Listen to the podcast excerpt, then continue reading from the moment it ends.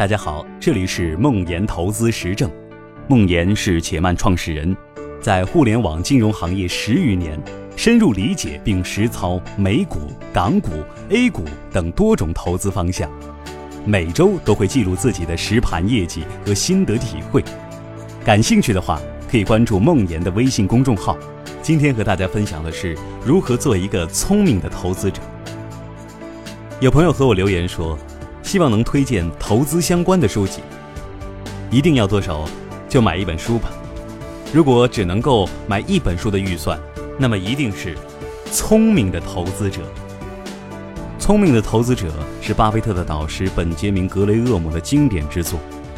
据说小镇青年巴菲特十九岁时第一次读过此书后，仿佛被打通了任督二脉，从此开始了开挂的投资生涯。格雷厄姆理解的投资是建立一套正确的投资系统，以及有能力避免情绪破坏这个系统的运作。戈老希望每个投资者都能建立一套令其感到安全放心的投资策略，这是因为投资者最大的敌人就是他们自己。这也是且慢一直在努力做的事情，和用户一起找到适合他们自己的投资策略，并试图帮助用户来规避非理性行为。我很喜欢这本书的第八章和第二十章，分别是投资者与市场波动和作为投资中心思想的安全边际。为了描述市场波动，格雷厄姆用了一个关于市场先生的寓言，特别精彩。设想你在与一个叫市场先生的人进行股票交易，每天市场先生一定会提出一个他乐意购买你的股票或将他的股票卖给你的价格。市场先生的情绪很不稳定。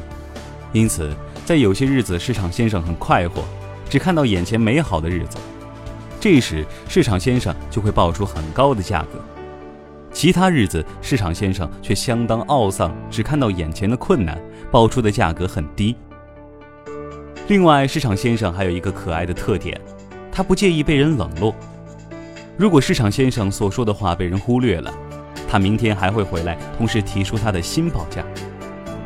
市场先生对我们有用的是他口袋中的报价，而不是他的智慧。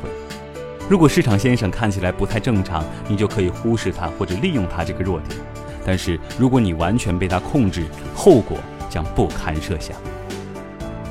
而安全边际的重要性，更是怎么强调都不为过。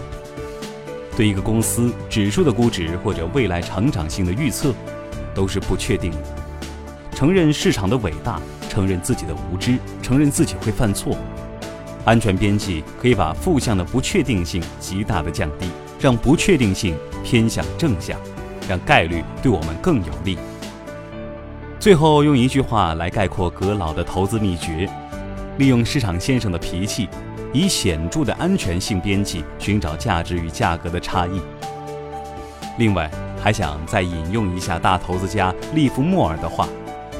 通过这么多年的投资生涯，我发现，大钱从来都不是在买入和卖出中赚到的，大钱是在等待中赚到的。诺贝尔奖得主、心理学家丹尼尔·卡尼曼曾论证，资金亏损所带来的痛苦程度是等额盈利的幸福程度的两倍，再加上 A 股市场收益的非线性，也就是百分之八十的收益大多是由百分之二十的时间贡献的。频繁的查看资产，也许会加剧焦虑，而做出非理性的决策。也许投资应该像种郁金香，冬天播种，然后静待花开。